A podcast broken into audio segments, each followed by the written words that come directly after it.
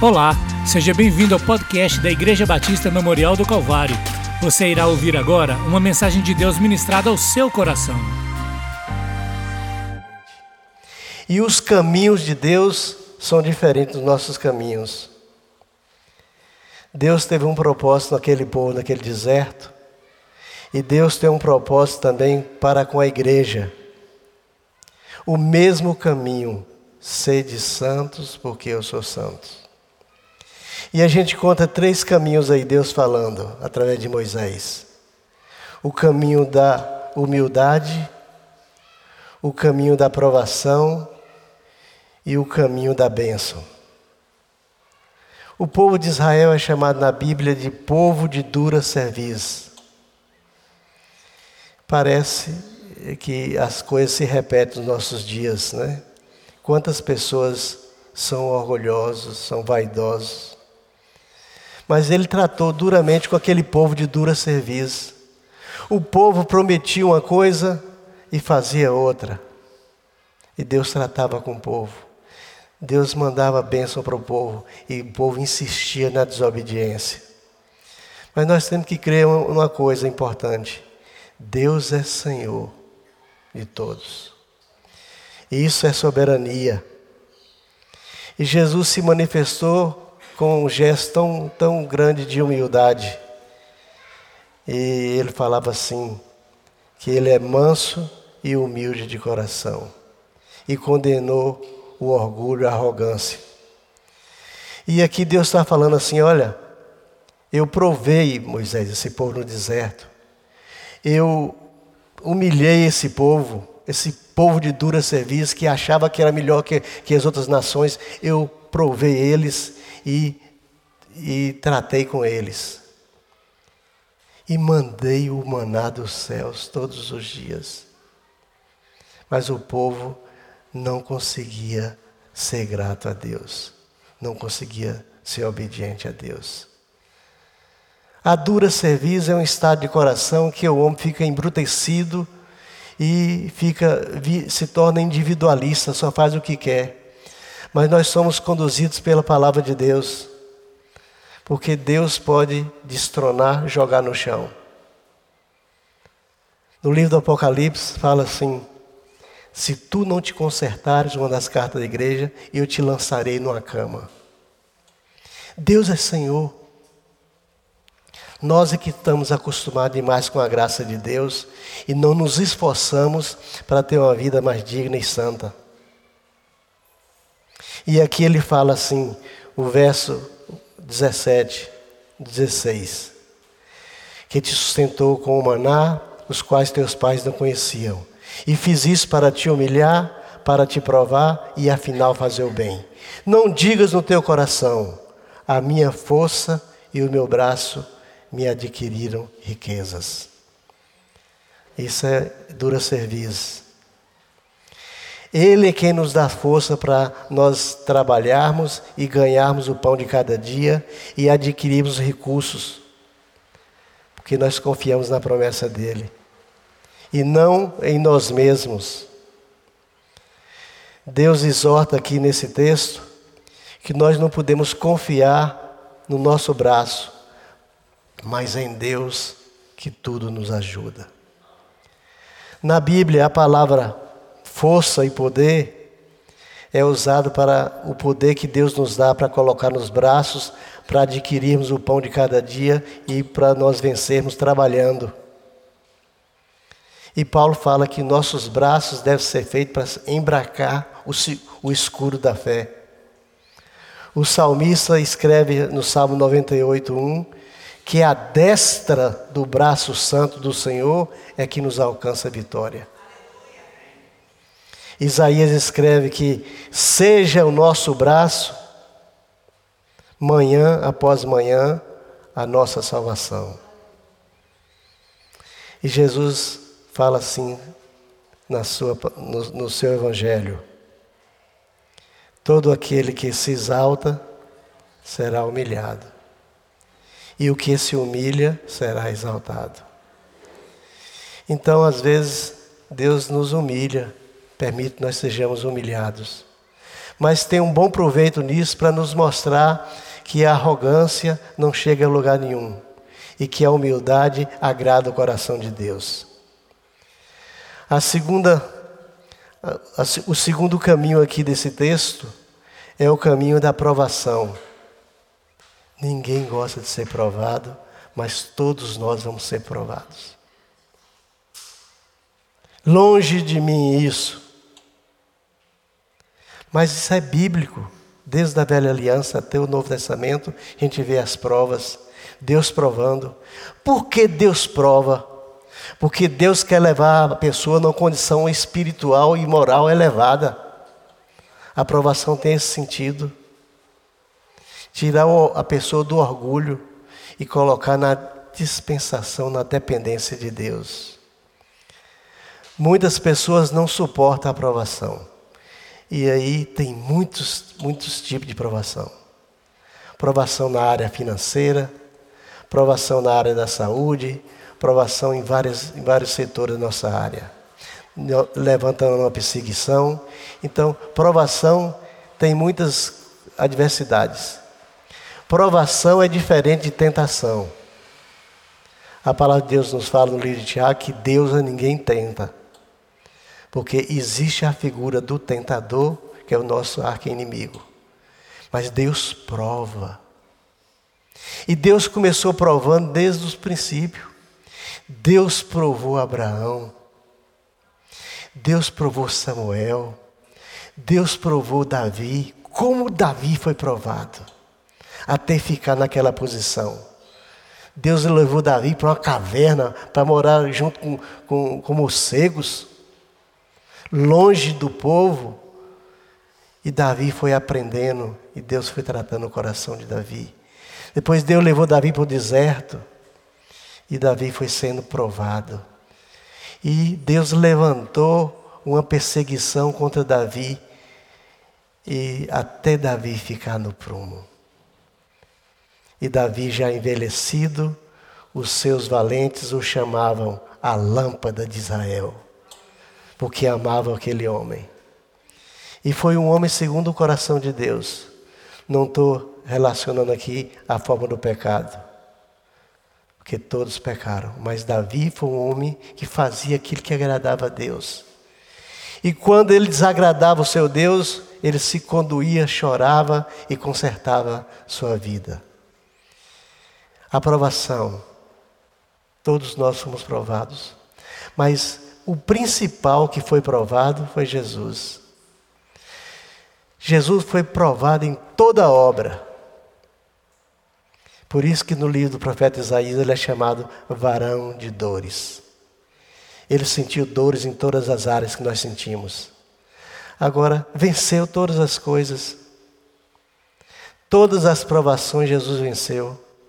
Diz os textos sagrados que ele venceu o mundo, as trevas o pecado e venceu até a morte. A provação. Nós falamos aqui outro dia sobre as coroas, e o livro de Tiago fala que aquela pessoa que for provada e aprovada receberá a coroa da vida que o Senhor tem para dar. Todos nós seremos provados e somos provados. Vocês estão sendo provados aí? Ou foi provado? Nós não devemos deixar de lutar com Deus. Mas será que nós estamos, nós estamos preparados para ser provados? Claro que não. Nós vamos passar pela experiência da provação. E aí é onde nós mais dependemos de Deus, porque vamos estar no deserto. E aí nós vamos aprender como depender de Deus. Como falar assim, eu sou insuficiente, as minhas, as minhas forças nada vale, a riqueza eu não consegui com as minhas mãos, com a força do meu braço, foi Deus quem permitiu que eu conseguisse lutar, trabalhar e conseguir alguma coisa. Como a gente aprende no deserto, irmãos? Como a gente aprende no deserto? Como Jacó se tornou humilde e vencendo a aprovação no Val Jaboque como ele sofreu pelas posições de vida que ele tomou. mas começou como enganador e terminou como profeta. Começou enganando, terminou profetizando. Como Deus faz na vida das pessoas, até colocar a pessoa na condição elevada. O, o jovem Jacó, de uma maneira, o velho Jacó, que agora se chamava Israel, de outra maneira. O Moisés, príncipe do Egito, matando um homem daquela prepotência, daquela arrogância, um general que vencia a guerra da Etiópia, um general que construía aqueles templos assuntosos no Egito, agora está no deserto, conduzindo aquele povo no deserto escaldante. Mas foi justamente no deserto que ele recebeu de Deus todas as revelações. Foi no deserto que Deus o levou para o passado para escrever o Gênesis e foi no deserto que ele escreveu o Pentateuco, a lei para a nova nação. Provação. Provação. Foi provado e aprovado. O apóstolo Tiago escreve: Tendes ouvido a paciência de Jó e viste o final que o Senhor lhe deu, porque o Senhor é cheio de eterna misericórdia e compassivo. O texto sagrado diz que não tinha homem manso, íntegro e justo que se desviava do mal como Jó. É como se ele não merecesse aquilo que estava passando, mas Deus provou aquele homem em todas as áreas da vida na área financeira, na área familiar, na saúde. Teve um homem que foi provado. Isso até cheira um pouco de predestinação. Caiu esse trabalho mim no seminário e eu falei: houve um homem na terra de Uz que foi predestinado por Deus para ser provado, sofrer e depois Deus restaurar sua sorte. E está escrito lá o que Deus fez com aquele patriarca. E foi um tempo difícil, porque a gente não conhecia nada sobre Jó, a gente só conhecia sobre Abraão, mas ele foi contemporâneo de Abraão, porque ele foi daquela época, da época do, dos patriarcas. E eu não concebo assim, não entendo tanto sofrimento na vida de uma pessoa. Ficar pobre, perder os filhos, perder a saúde e ainda perder a sanidade da mulher. E os seus amigos, ao invés de me ajudar, atrapalhavam. Mas foi justamente nesse sofrimento, nessa provação, nesse deserto, que Deus se revelou a Jó. De uma forma como não tinha se revelado ainda. Deus falava com Jó no redemoinho. E nenhuma outra pessoa Deus falou mais com redemoinho, a não ser com Jó. Falou com Elias através de um cício leve e suave.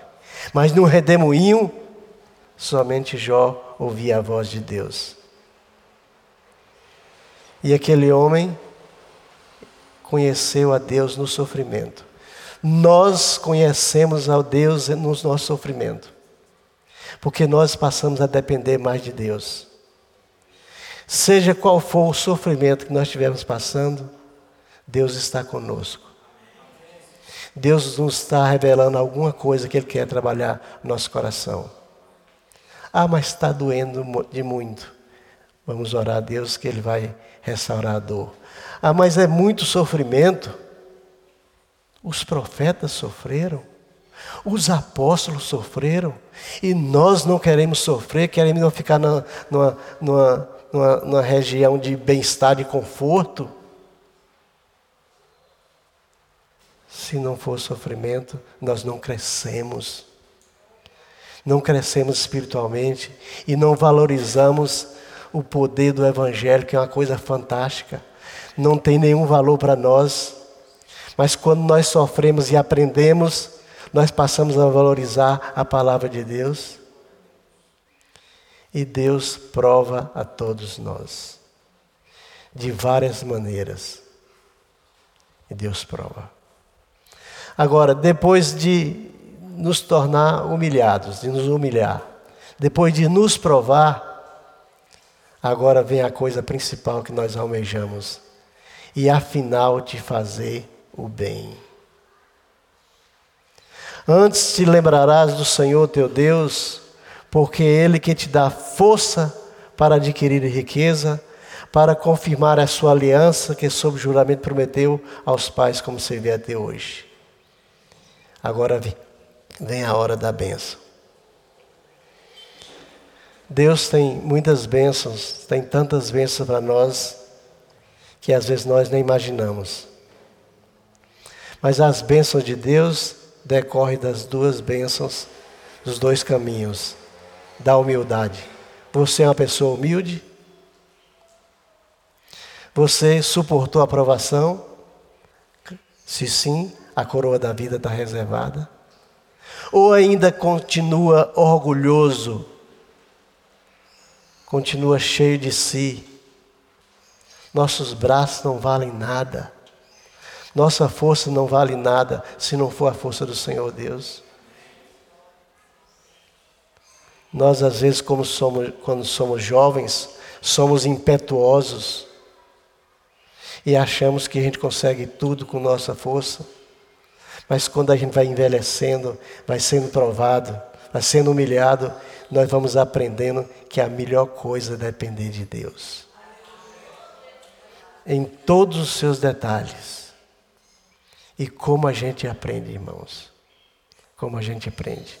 O sofrimento nos ensina, nos dá experiência de vida e nos faz depender de Deus.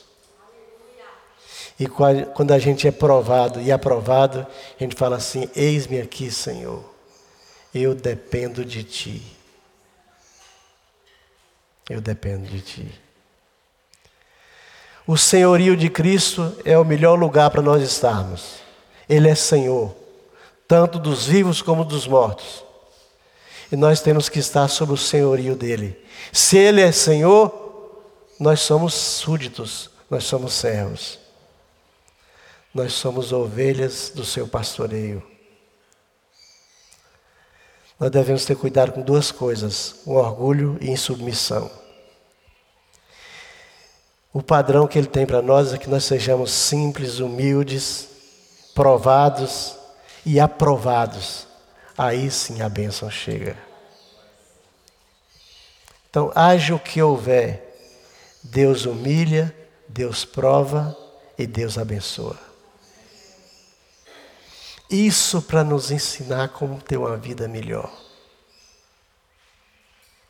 Como a gente aprende com as enfermidades. Como a gente aprende com os sofrimentos.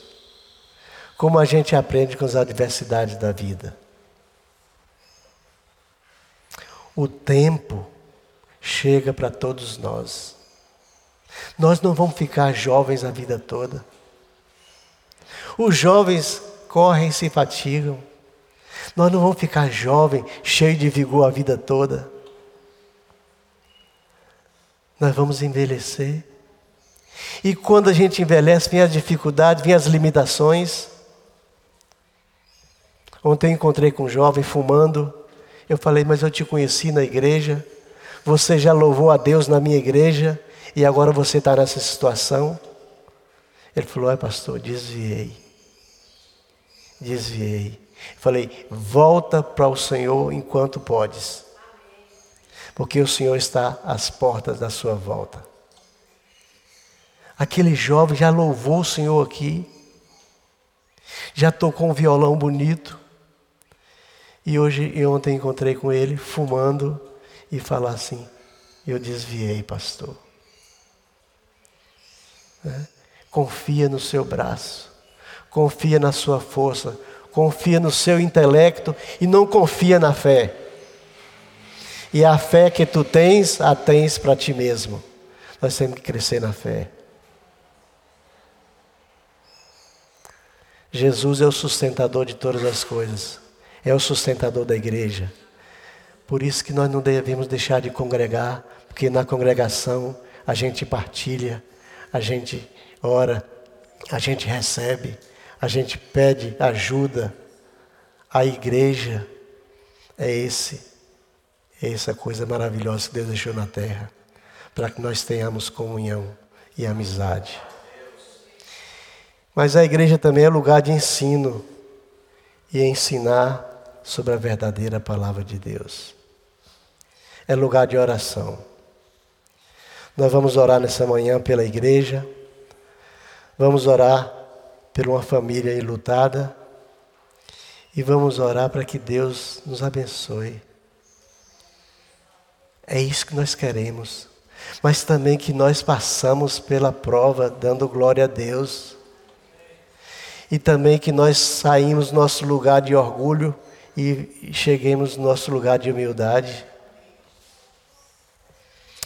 Quando eu leio a história da crucificação e vejo o escárnio que Jesus passou, sofrendo nas mãos de Herodes, Antes passou pelo Sinédrio e depois passou pelo Pôncio Pilatos.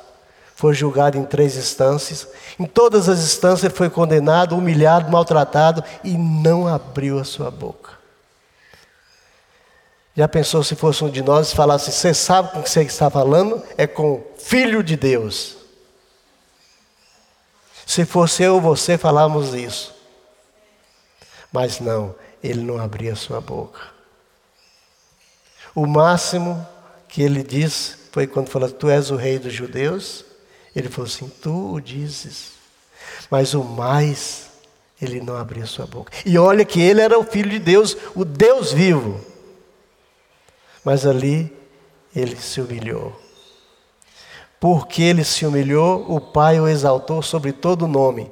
E você vai encontrar lá em Filipenses capítulo 2, ele sendo exaltado ele tendo toda a supremacia, porque ele agora é Senhor. E não mais um simples carpinteiro, ele agora é o Senhor, tanto dos vivos como dos mortos. Veja Apocalipse capítulo 5 e 6, você vê com o, o trono do Senhor, o que está constituído. Ele é o leão e o cordeiro, o cordeiro e o leão, o Senhor da vida e da morte o Rei dos Reis. Você acabou de escutar ao podcast da Igreja Batista Memorial do Calvário. Se gostou, curta e compartilhe.